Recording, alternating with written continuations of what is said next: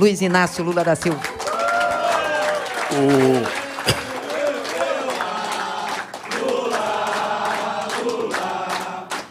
Nós temos um problema nessa briga da Petrobras e nesse momento histórico que nós estamos vivendo. É que foi contada uma narrativa para a sociedade brasileira contra nós e não foi contada para os petroleiros.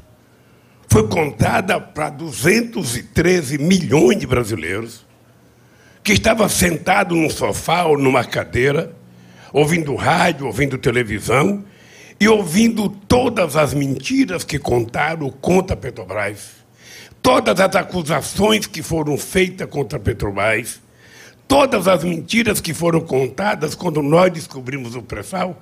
Quantas vezes a Mira Leitão disse que tudo bem contar o pré-sal, mas não vai conseguir explorar porque é muito caro, não tem tecnologia. Quantas pessoas desacreditaram a gente? Pois bem, companheiros, nós não construímos a nossa narrativa. E isso está fazendo com que eu me sinta incomodado. Eu já briguei tanto com o David, já briguei com o Zé Maria, que eu acho que ele não tem que ficar fazendo panfleto para os companheiros petroleiros. É preciso a gente pegar o pessoal de terno e gravata, os camelôs, as pessoas que não estão da Petrobras, para a gente mostrar o significado do que está acontecendo com a destruição da Petrobras. E não é uma coisa nova. Se você pegar os editoriais do jornal O Estado de São Paulo, em 1953, quando se descobriu a Petrobras e se tentava fazer pesquisa contra a Petrobras, até o Monteiro Lobato era contra a gente procurar petróleo. Eles achavam, e, e, a, o, editorial do Estadão é dizendo taxativamente que a gente tem que continuar comprando petróleo dos Estados Unidos, não tem que ir atrás de achar petróleo. Eles nunca aceitaram. A elite brasileira colonizada, ela nunca aceitou a independência. E muito menos soberania.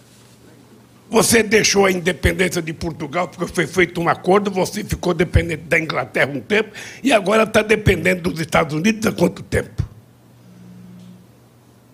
Então, tentar fazer o que nós fizemos com uma política de fortalecer as empresas nacionais e uma política de inclusão social, não pode ser aceito com facilidade. É preciso que a gente conte uma narrativa. Eu estava vendo o discurso dos companheiros aqui. Nós precisamos, Gleice, com a nossa assessoria, pegar esse discurso e construir uma narrativa. Porque a primeira coisa que eles fizeram para destruir a Petrobras foi contar todas as mentiras que eles contaram a ponto dos trabalhadores da Petrobras, que têm orgulho dessa camisa laranja, muitas vezes não conseguiam entrar num restaurante, porque eram chamados de ladrões. Esse moço aqui teve uma derrota enorme no conselho da Petrobras, porque era petista, porque era sindicalista, porque era corrupto. Eles conseguiram construir na sociedade brasileira a ideia de que foi o roubo da Petrobras que permitiu a Petrobras ter prejuízo. Eu fico imaginando, Gleice, Jesus Cristo carregando aquela cruz e, quando pergunta-se para o povo o que faz com ele, manda crucificá-lo. Qual foi o mal que ele tinha feito? Ele defendia que as pessoas fossem tratadas com decência e com dignidade. Ele é acusado de heresia religiosa porque fazia cura nas pessoas. E o crucificaram. O que fizeram com a Petrobras foi isso. O que fizeram com a Petrobras foi crucificar a mais importante empresa que nós tínhamos no Brasil. Uma empresa que não era uma empresa de petróleo, era uma empresa muito mais do que isso, era uma empresa ligada ao desenvolvimento nacional, à ciência e tecnologia, porque era a empresa que mais investia em inovação. Eles vão acabar com isso. Que história desses caras do PT querer aprovar a lei da partilha? Que história de querer criar um fundo educacional? Que história de querer um fundo para o povo brasileiro? Ou criar uma empresa como na Noruega para administrar Petrobras? Esse pessoal é besta. A Petrobras, ela tinha que ser destruída como eles estão destruindo, porque desde 1860, quando se descobriu o petróleo, o petróleo é razão de quase todas as mazelas que acontecem em quase todos os países do mundo. E se a gente não contar essas histórias para o povo, o povo não sabe. O que o povo sabe é que o petroleiro ganha um bom salário. O que o povo sabe é que o petroleiro tem estabilidade. O que o povo sabe agora é que cada diretor da Petrobras vai receber muito dinheiro sabe, de dividendo, de, de, de participação no lucro. É porque o povo sabe é isso. Toda vez que eles vão falar da Petrobras, eles falam, é porque a Petrobras tinha muito, roubava muito. Tudo aconteceu pelo roubo na Petrobras. É engraçado, porque foi nesse governo que eles dizem que roubava a Petrobras, que nós fizemos a mais importante capitalização da Petrobras, a mais importante descoberta de petróleo da Petrobras e a mais importante regulação para que a Petrobras fosse efetivamente do povo brasileiro. Mas se a gente não conta essa narrativa, permanece a narrativa deles. E a gente não consegue convencer as pessoas humildes de que o petróleo é nosso de verdade. E quando o petróleo é nosso, a gasolina é mais barata. Quando o petróleo não é nosso, o óleo diesel é mais barato. Quando o petróleo é nosso, o gás é mais barato. A nafta é mais barata. Tudo é mais barato. Porque uma empresa do porte da Petrobras, ela tem que ter lucro. O Zé Sérgio foi presidente, ele sabe que eu nunca defendi que a Petrobras fosse deficitária. Mas é preciso repartir esse lucro com quem é responsável por ela, que é o povo brasileiro. Quantas vezes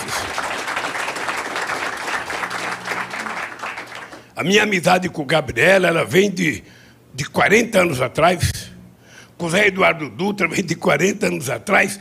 Quantas vezes eu brigava com o Gabriel e falava, pô, Zé, você entrou na Petrobras, a tua cabeça só pensa em Petrobras agora. Pensa no Brasil, pô. Quando a gente tentou reconstruir a indústria naval, o discurso era o mesmo. Destruir a indústria naval.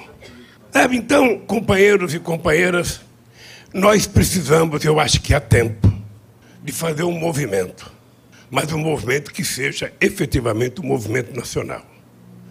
Se a gente pegar os discursos que os companheiros fizeram aqui, notadamente o discurso do Estrela, os companheiros que falaram aqui na frente e do Gabriele, tem conteúdo muito forte para que a gente crie uma indignação na sociedade brasileira. Eu, quando, quando saí da Polícia Federal, eu fui conversar com o Papa Francisco para tentar construir uma campanha mundial contra, sabe, a, a, a, fome. Ou seja, era preciso despertar a indignidade da humanidade contra a fome. Porque também não tem explicação. O mundo produz alimento suficiente para alimentar todo mundo. Por que, que tem 900 milhões de pessoas que vão dormir com fome? Porque falta dinheiro para comprar o alimento. Não é que falta alimento. E o negócio negócio do preço do combustível é o mesmo. É o mesmo. Esse país precisa ter novas refinarias. Ou pegar as que estão velhas sucateadas, tentar fazer uma, uma, uma, uma, uma renovação nela, como nós fizemos no Paraná, como nós fizemos no Rio Grande do Sul, fazer ela produzir mais, melhorar a qualidade do combustível que nós produzíamos e fazer novas.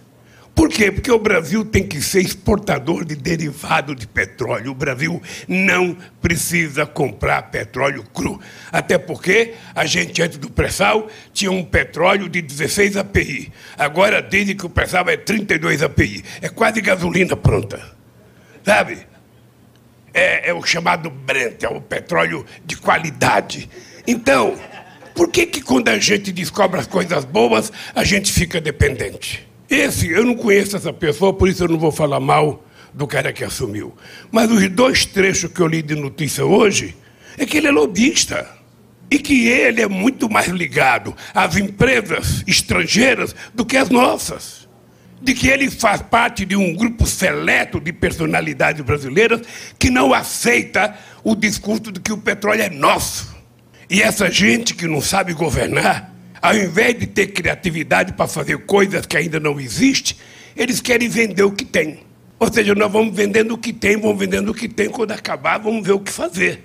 além da Petrobras, além da destruição da BR, além da destruição dos gasodutos, a briga para a gente fazer os gasodutos.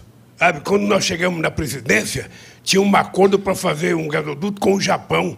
Era o GBIC que ia financiar. E nós fizemos uma briga no governo para fazer com os chineses.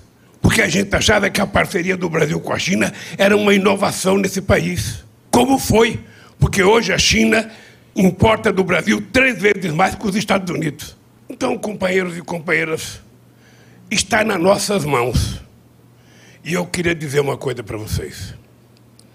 A coisa mais triste é que quando a gente fala, a, a, a fala só tem sentido a gente abrir a boca para falar se a gente conseguir convencer as pessoas sobre o que a gente está falando. Porque se a gente não consegue convencer, a gente não conquista aliado para a nossa tarefa. Toda vez, ô David, que você for fazer uma assembleia, que subir no caminhão, você tem que estar preocupado se as pessoas estão entendendo cada palavra que você está falando. Porque se elas entenderem as palavras que você está falando, as tuas palavras de ordem passarão a ser cumpridas, porque eles acreditaram naquilo que você falou. E às vezes eu fico aprendendo uma lição que eu aprendi há muito tempo. Quando a gente fala uma vez e as pessoas não entendem, é porque as pessoas são burras. Quando você fala a segunda vez e você é professor, e as pessoas não entendem, as pessoas continuam sendo burras. Mas se você fala a terceira vez e as pessoas não entendem, burro é quem está falando, porque não é possível você falar três vezes e as pessoas não te compreenderem. Por que, que eu estou dizendo isso? Porque a Petrobras tem que se transformar numa briga nacional. Hoje, defender a Petrobras é preciso construir o discurso para a pessoa que está cozinhando com lenha na calçada porque não tem gás, ela perceba que aquela briga é dela. Aquele cara que tem um carrinho que não pode mais colocar gasolina no tanque, tira o carro da garagem só para limpar a calota e o para-choque, ele tem que saber que essa luta é dele. O caminhoneiro que não está podendo mais encher o tanque de óleo diesel, sabe, ele tem que saber que essa luta é dele. Ou seja, não adianta ficar você assistindo um presidente jogar a culpa em quem não tem culpa. A culpa é, efetivamente, do presidente e da direção da Petrobras. O presidente não escolhe o presidente, ele não indica, ele indica o presidente para o conselho a diretoria é indicada por conselho. O que aconteceu? Aconteceu nesse país que uma parcela de pessoas do Ministério Público, que fazia parte daquela quadrilha lá da tarefa, força-tarefa da Lava Jato, em Curitiba, criou a imagem de que todos que defendem a Petrobras são corruptos, que os trabalhadores são corruptos, que toda a direção é corrupta. E nós não soubemos retrucar. Porque quando a acusação é contra nós, a tendência natural é a gente não saber o que fazer. Então, agora que está ficando provado quem é quem na história do país, agora que está ficando provado quem é que está roubando a Petrobras, agora que está ficando provado de quem é o interesse de destruir a Petrobras, nós temos, David, que fazer a nossa tarefa. Eu tenho o maior orgulho do mundo de defender a soberania desse país e, dentro da soberania, defender a Petrobras em qualquer debate, em qualquer lugar do mundo, em qualquer lugar do Brasil. Mas vocês estão lembrados que a narrativa deles não permite o contraditório. Toda a reforma trabalhista não foi levado um sindicalista contra a reforma trabalhista para falar em nenhum canal de televisão e não deu entrevista em nenhum jornal. Só era convidado para dar entrevista aqueles que pensavam favoráveis. A mesma coisa foi a reforma da Previdência. A reforma da Previdência Social, ela foi utilizada sem que tivesse um único trabalhador, um único sindicalista, um único aposentado que era contra a reforma em algum canal de televisão, em alguma rádio para falar.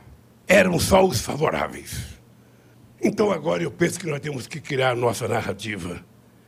E a gente aproveitar. A gente vai ter campanha. A gente vai ter horário de televisão a gente vai poder dizer coisas que antes não diziam. Porque durante quatro anos a imprensa brasileira foi refém das mentiras do Moro, das mentiras do Delanhol e das mentiras da Lava Jato. Vocês produziram um material extraordinário feito pelo Diese sobre a denúncia da Lava Jato. Os números são tão contundentes que vocês ficaram com medo porque o número é muito alto. 4 milhões e 400 mil pessoas ficaram desempregadas por conta da Lava Jato. As empresas de engenharia foram destruídas com que objetivo? De entrar as empresas de engenharia internacionais aqui.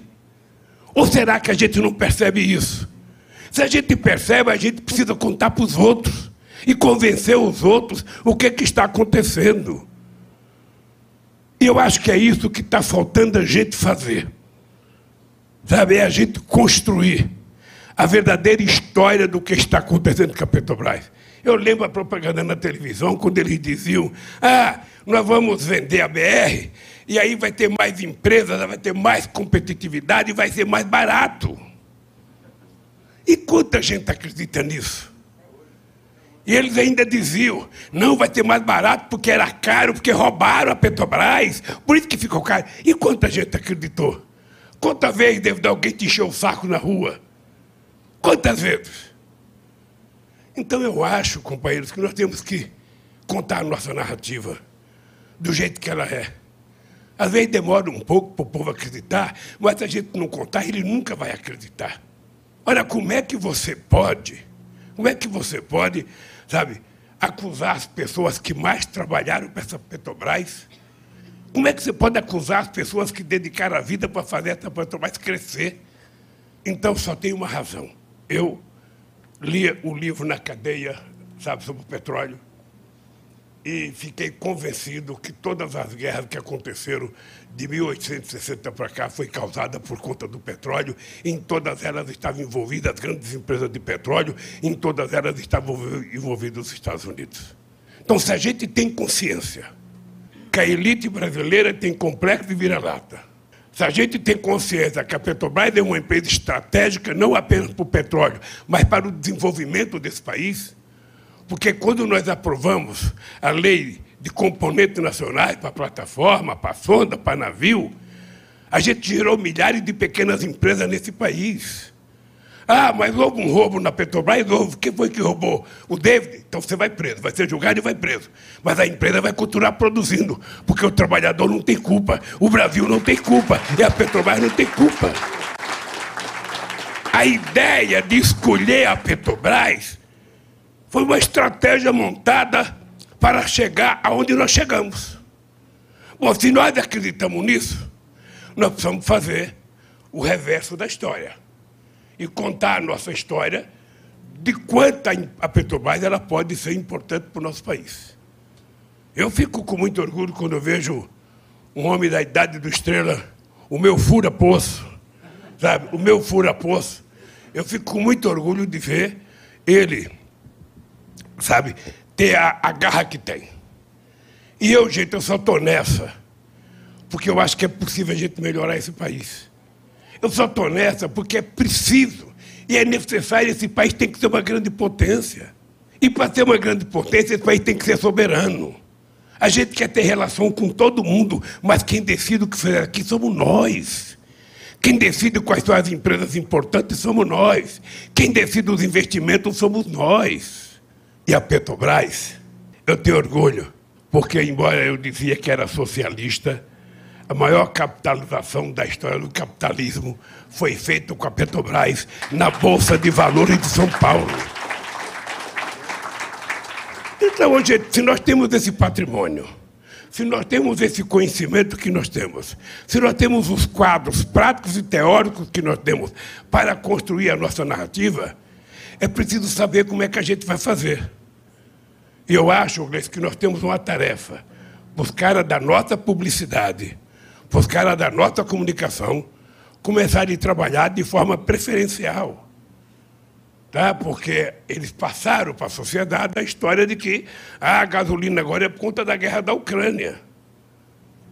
Eu estava dizendo outro dia, eu não sei se você estava na reunião, a, a, o petróleo chegou na crise de 2008 a 147 dólares o barril. A 147 dólares chegou o barril. E o preço da gasolina era R$ 2,60. numa demonstração de que não precisa. Eu tinha feito com a Graça Forte, quando era diretora de gás, um plano para a gente distribuir gás para 29 milhões de residências no Brasil, que era quase a totalidade das casas no Brasil. Sabe, isso não pode andar porque acabou o mandato, sorriu, ela foi presidente da Petrobras, mas há condições da gente colocar o gás como um, uma coisa da cesta básica. Sabe? Há condições da gente fazer isso. Quando teve a crise com a Bolívia, com o Evo Morales, sabe, pegou a Petrobras, eu era favorável com o gás, era do Evo Morales. O pessoal aqui, os meus adversários, me chamavam de frouxo porque não batia no Evo. Eu não ia bater no Evo Morales, ele tinha razão, o gás era dele. Ah, pagou pelo que nós fizemos lá, acabou. Mas aí nós criamos o Plan Gás. E com o Plan Gás a gente pode provar que o Brasil pode também ser autossuficiente na questão de gás. Aliás, né, Sérgio Gabriel, falando de energia, nós temos que lembrar que esse país é um país que tem um potencial de energia limpa tão extraordinário que a gente não deve nada a ninguém.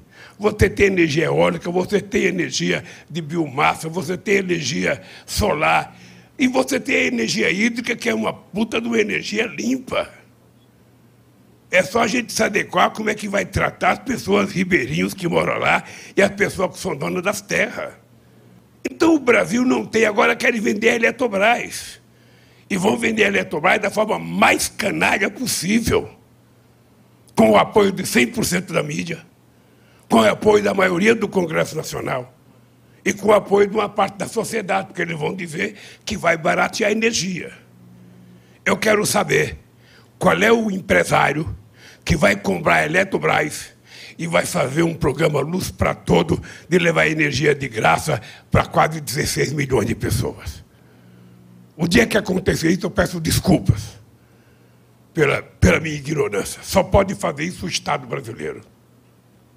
Portanto, a Petrobras e a Eletrobras, sabe, são dois patrimônios importantes que garantirão parte da soberania nacional. Por isso que nessa campanha, Freixo, a questão da soberania vai ser um dos motes da campanha. O povo tem que aprender o que é soberania. Eu quero soberania para esse país, como qualquer cidadão brasileiro quer soberania dentro da sua casa. Na casa dele, ele que decide, ele é soberano, ele decide.